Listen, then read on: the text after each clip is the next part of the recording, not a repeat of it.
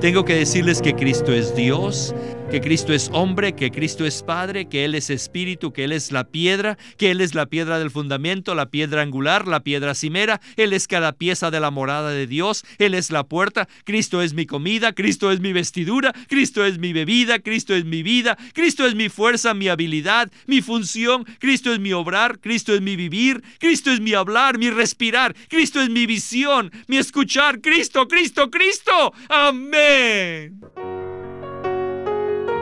Bienvenidos al estudio Vida de la Biblia con Witness Lee. Esperamos que este estudio vida los introduzca en un disfrute más profundo de las Escrituras y de nuestro querido y precioso Señor Jesús. Visítenos en nuestra página de internet radiolsm.com y allí podrán escuchar gratuitamente todos los programas radiales del estudio vida. Los que somos cristianos conocemos a Cristo como nuestro Salvador y Señor. Además, tal vez lo conozcamos como nuestro amigo y sanador. Pero, ¿podemos decir, al igual que Pedro en Hechos 4, que conocemos a Cristo como la piedra del edificio de Dios? Bueno, de esto es que estaremos hablando en el estudio Vida de Hechos con Winnesley. Y para darnos los comentarios, nos acompaña una vez más Guido Olivares. Bienvenido, Guido. Me gozo de estar aquí nuevamente, y en especial para abarcar el tema deleitoso de que Cristo es la piedra del edificio de Dios. Guido, en Hechos 3, en el contexto de una sanidad milagrosa, Pedro tomó la oportunidad para dirigir a la multitud a conocer a Cristo como el sanador y no para hablarles acerca de la sanidad o de los milagros. Pero ahora, en el capítulo 4, vemos que Pedro y los discípulos están frente al Sanedrín, el cual era un concilio compuesto por los líderes judíos. Y en este contexto, Pedro presenta a Cristo como la cabeza angular del edificio de Dios. ¿No le parece que esto es un cambio importante? Sí, el significado es muy profundo y mencionaría dos razones. Primero, el hecho de que Pedro hable acerca de la piedra angular indica que la morada de Dios es la meta de la salvación, así como la meta de la sanidad al aplicar esta salvación. Esto muestra que Pedro comprendía claramente la economía de Dios, la cual consiste en que Dios obtenga en Cristo una expresión corporativa de sí mismo en los creyentes. En las Escrituras vemos una revelación multifacética respecto a Cristo como la piedra. Él es la piedra angular. Él es la piedra viviente, la piedra cimera, la piedra del fundamento y también la piedra de tropiezo. Aquellos que no confiesan que Jesús es el Cristo, es decir, Aquellos que lo rechazan en incredulidad experimentarán a Cristo como una piedra. Sin embargo, no como una piedra que edifica la morada de Dios, sino como una piedra de tropiezo.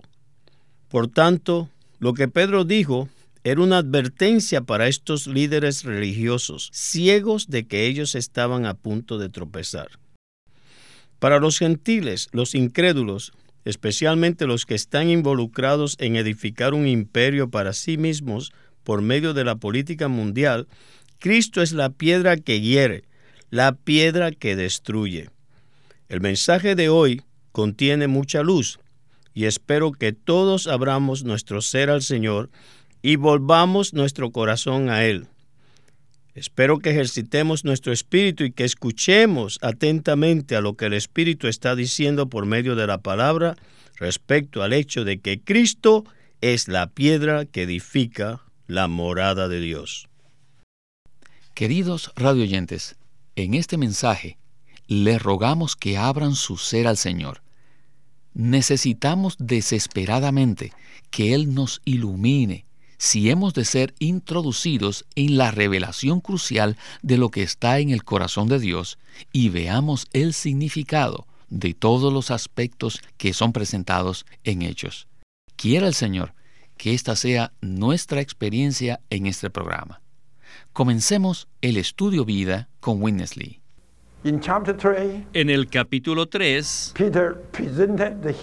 Pedro presentó al sanador como el siervo de Dios, el santo, el justo, y especialmente lo presentó como el autor de la vida.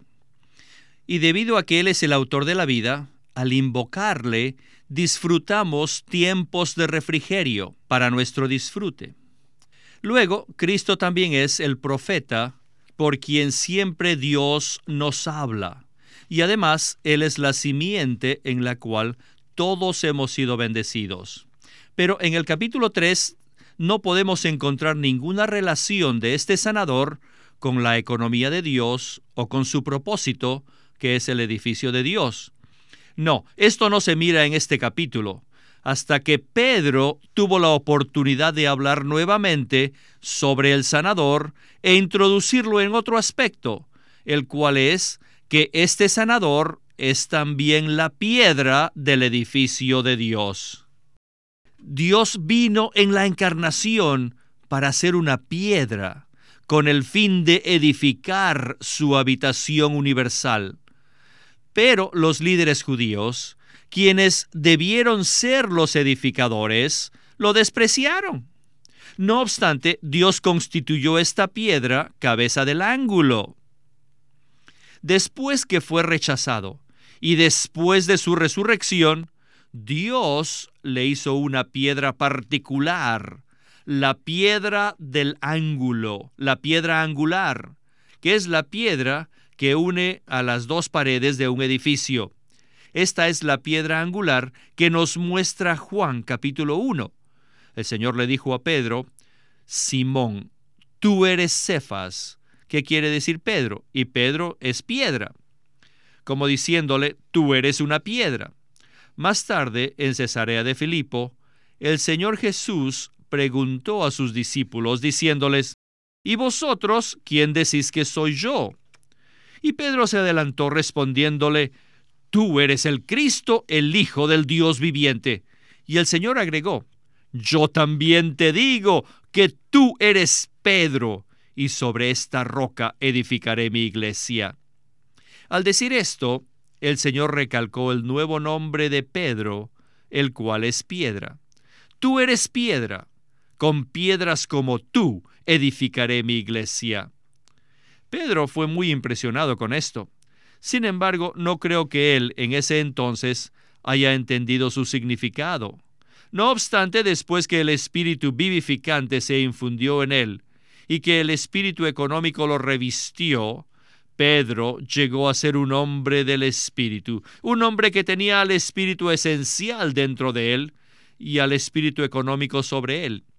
Después de todo esto, Pedro ciertamente empezó a entender las palabras del Señor cuando le dijo que él era una piedra. Él pudo decir, Oh, ahora me acuerdo la primera ocasión que me encontré con el Señor y cuando me dijo que me daría un nombre nuevo, un nombre que significa piedra. Y más tarde, por segunda vez me llamó Pedro y me dijo que Él edificaría sobre una roca. Ahora sí, Pedro entendía esto.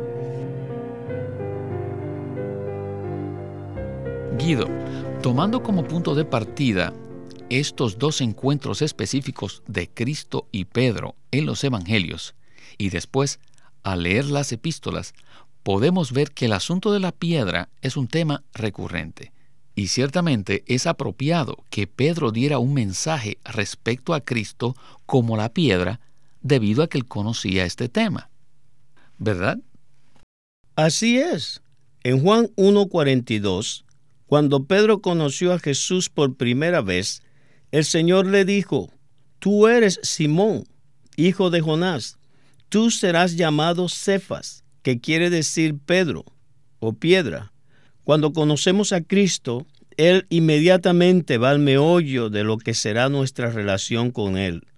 El Señor le dijo a Pedro, Pedro, yo te cambiaré. Eres un hombre de barro, eres lodo, eres arcilla, eres tierra. Sin embargo, haré una obra en ti para hacerte una piedra útil en el edificio de Dios. Incluso tu nombre cambiará como testimonio de que tu ser ha cambiado. Luego, en Mateo 16, leemos que el Señor edificará la iglesia sobre la roca que es Él mismo. Pero el contexto claramente indica que este edificio será construido de piedras, es decir, material tal como Pedro. Por tanto, cuando Pedro escribió su primera epístola, en el capítulo 2, dirigió a los lectores a Cristo, quien es una preciosa piedra viviente.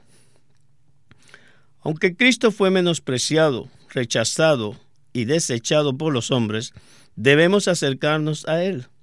Y si lo hacemos, seremos hechos piedras vivas y seremos edificados como casa espiritual. La meta de Dios es obtener un edificio en el cual Cristo es la piedra del fundamento y los creyentes son piedras vivientes.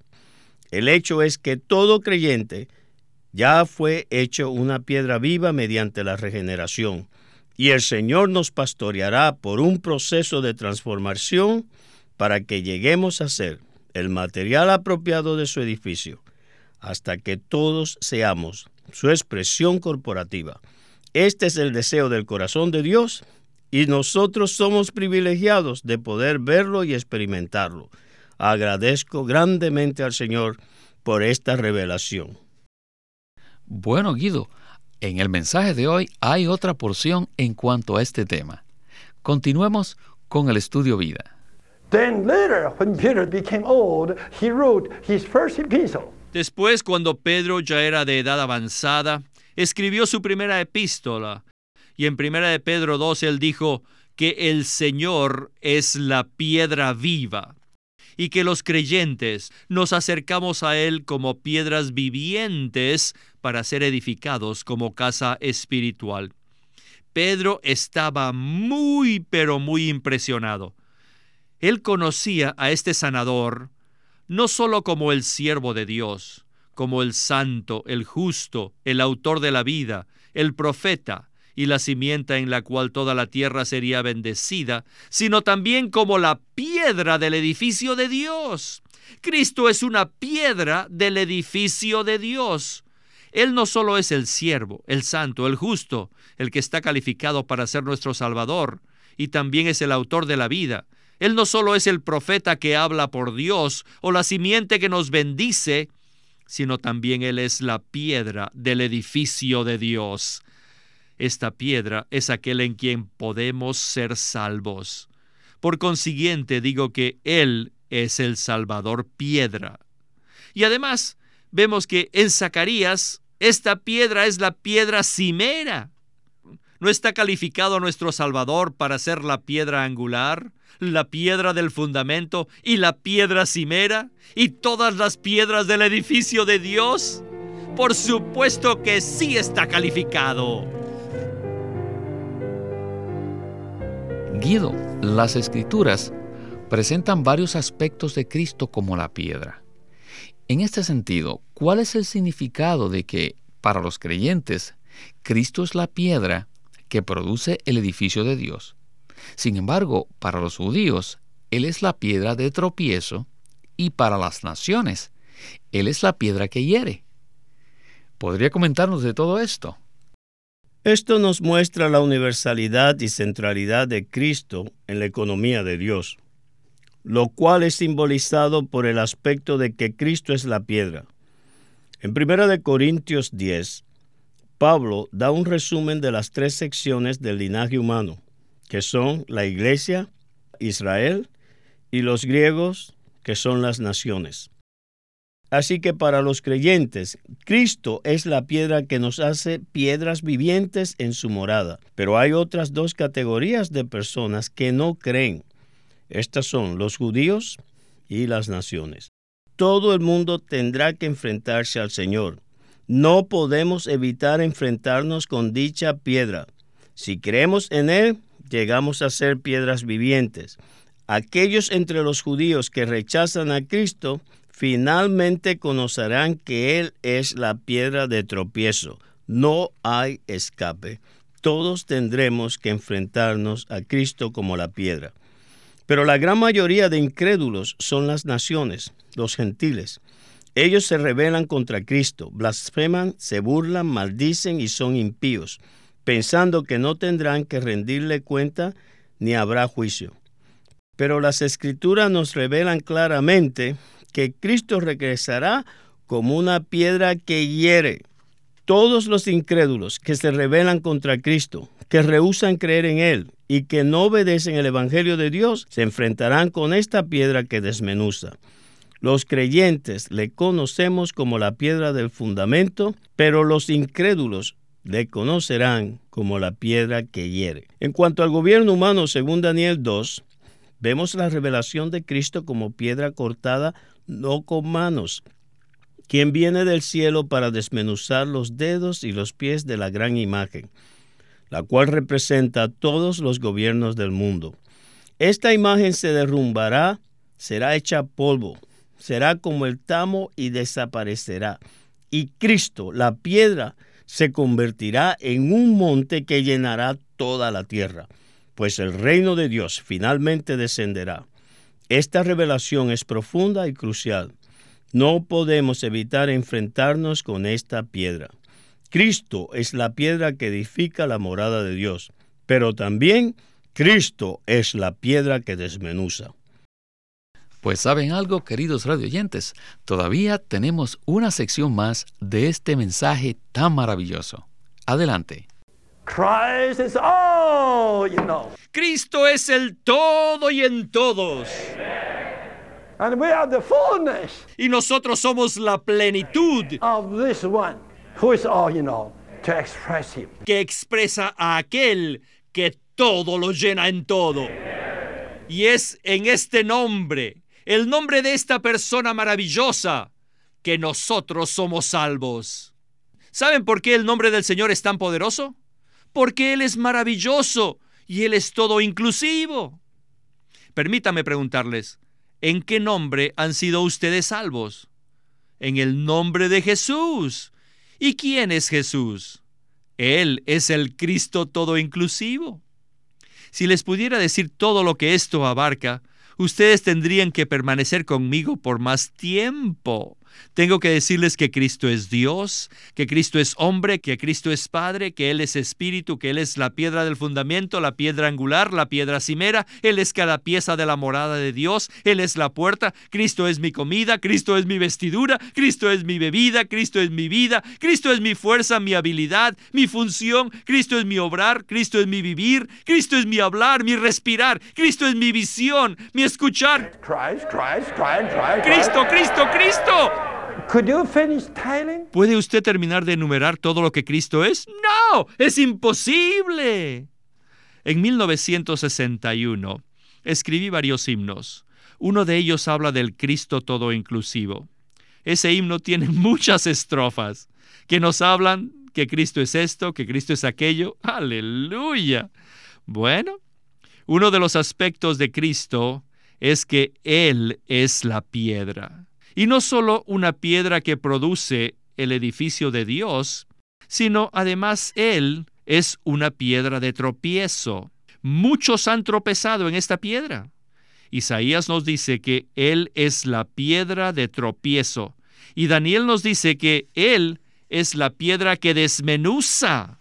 Y como tal, Él va a desmenuzar, va a hacer polvo a todas las naciones. Aleluya. Él es la piedra.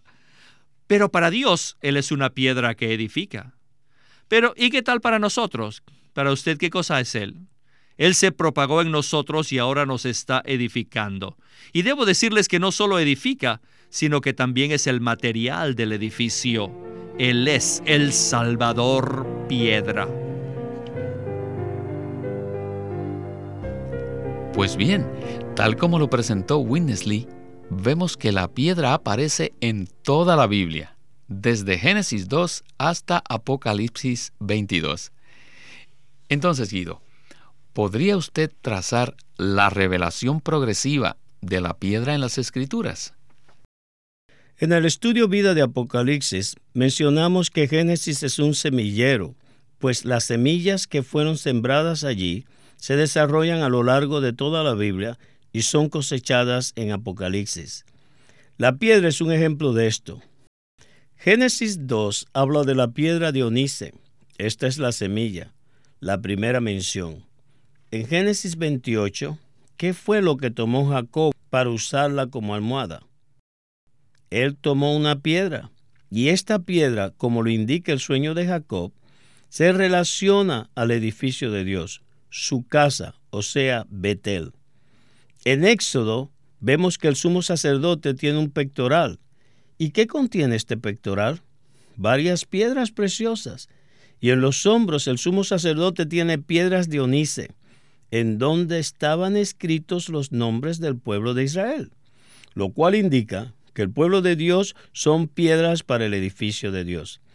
En Isaías 28 leemos una palabra profética que el Señor pondrá en Sión una piedra probada, piedra preciosa, cabeza de ángulo, piedra angular. Y según Éxodo 17, Cristo es la piedra hendida de donde fluyeron las aguas vivientes. Y en Zacarías vemos que la piedra tiene siete ojos. Estos son algunas de las referencias del Antiguo Testamento. Ahora, en el Nuevo Testamento, en los Evangelios, vemos a Cristo presentado en tres aspectos. En Juan 1, el Señor indica que Pedro es una piedra. Y en Hechos 4, Pedro predica que Cristo es la piedra del edificio de Dios, o sea, la cabeza del ángulo. Ahora, en 1 Corintios 3, donde Pablo habla acerca del crecimiento y la transformación para el edificio de Dios, allí se presenta que debemos edificar con oro, plata y piedras preciosas. Además, en Primera de Pedro 2 vemos que Cristo es la piedra viviente y que debemos acercarnos a Él y disfrutarlo y tener contacto con Él para que lleguemos a ser piedras vivientes. Claro, la cosecha está en el libro de Apocalipsis. En Apocalipsis 2, a los vencedores en Pérgamo se les da una piedra blanca que sirve para el edificio de Dios, lo cual indica que estos vencedores han llegado a ser personas transformadas. Y de forma consumada finalmente la Nueva Jerusalén es una señal del edificio universal, eterno y consumado de Dios, la cual es su expresión corporativa en los cielos nuevos y la tierra nueva. Dicho edificio tiene fundamentos. Abraham buscaba una ciudad que tenía cimientos, y allí vemos doce cimientos. ¿Y qué clase de cimientos? Varias piedras preciosas. Así que en Génesis 2 comenzamos con Onice y acabamos en Apocalipsis 21 y 22 con toda clase de piedras preciosas. Dios desea obtener un edificio como la expresión corporativa de su Hijo amado, Jesucristo. Este es el deseo del corazón de Dios. En nuestro estudio Vida de Hechos debemos presentar atención a lo que le interesa a Dios. No nos centremos en los milagros por sí solos, ni en los portentos y sanidades, ni en el hablar en lenguas como algo aislado. Más bien centrémonos en la economía de Dios, centrémonos en el beneplácito del corazón de Dios, centrémonos en el edificio de Dios. Y aquí, en Hechos 4, centrémonos en Cristo como la piedra del edificio de Dios, la piedra viviente, la piedra angular, la cabeza del ángulo.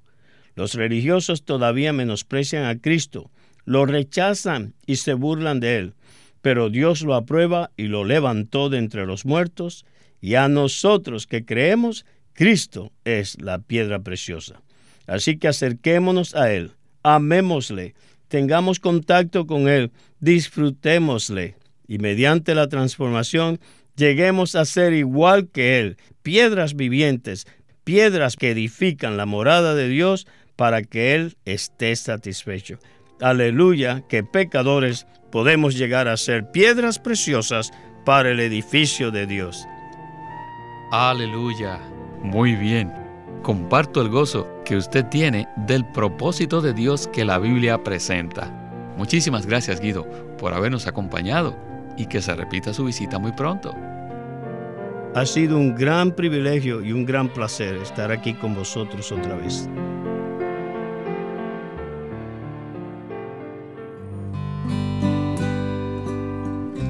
Living Stream Ministry es una casa publicadora de los libros de Watchman Nee y Witness Lee. Y queremos decirles que entre ellos hay uno titulado El árbol de la vida. Cuando Dios creó al hombre, lo puso al frente de dos árboles, el árbol del conocimiento del bien y del mal y el árbol de la vida. Con la advertencia que Dios hizo al hombre de no comer del primer árbol, le insinuaba su deseo de que comiera del árbol de la vida, lo cual significa que el hombre debía tomar a Dios como su suministro de vida. Dios no busca cristianos que tengan un buen comportamiento, sino personas que experimenten y disfruten a Cristo como la realidad del árbol de la vida. Esto cumple el plan eterno que Dios tiene para el hombre. No se olviden, este libro se titula El árbol de la vida, escrito por Witness Lee. Queremos animarlos a que visiten nuestra página de internet libroslsm.com. Allí encontrarán los libros impresos del Ministerio de Watchman Nee y Witness Lee, la Santa Biblia versión recobro con sus notas explicativas y también encontrarán folletos, himnos, varias publicaciones periódicas y libros en formato electrónico. Por favor, visiten nuestra página de internet libroslsm.com. Una vez más, libroslsm.com. Queremos presentarles la versión recobro del Nuevo Testamento. ¿Y por qué tenemos esta versión recobro? Debido a que a través de los siglos el Señor ha recobrado muchas verdades de su economía entre los hombres. Desde los días de Martín Lutero en particular, este recobro ha progresado constantemente. A partir de la justificación por fe, la cual fue recobrada en esos tiempos, hasta la verdad de experimentar la iglesia, el cuerpo de Cristo, vista y disfrutada por muchos cristianos hoy, este recobro ha sido como un hilo dorado que une la iglesia en el tiempo. Las verdades recobradas y la herencia de los creyentes deben ser poseídas y disfrutadas por todos los creyentes hoy día. El Nuevo Testamento versión recobro reúne en un solo tomo todos estos aspectos notorios del recobro de la verdad y la experiencia de la vida cristiana. Ojalá que todos ustedes puedan tener acceso a conseguirse una versión recobro del Nuevo Testamento. Puede conseguirlas en su librería cristiana más cercana o llamando o escribiendo a Living Stream Ministry. Llámenos a nuestro teléfono gratuito 1-800-810-1149. 1-800-810-1149. Además, si desean, pueden comunicarse con nosotros enviándonos un correo electrónico a estudiovida.lsm.org. Una vez más, estudiovida.lsm.org.